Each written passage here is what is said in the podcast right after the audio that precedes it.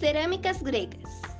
A cerâmica grega, entre o artesanato artístico deixado pelos gregos, é a que tem o maior destaque, pois era uma mercadoria de primeira necessidade pelas múltiplas funções que possuía: serviço doméstico, usos artesanais comerciais, apoio a cerimônias religiosas e fúnebres.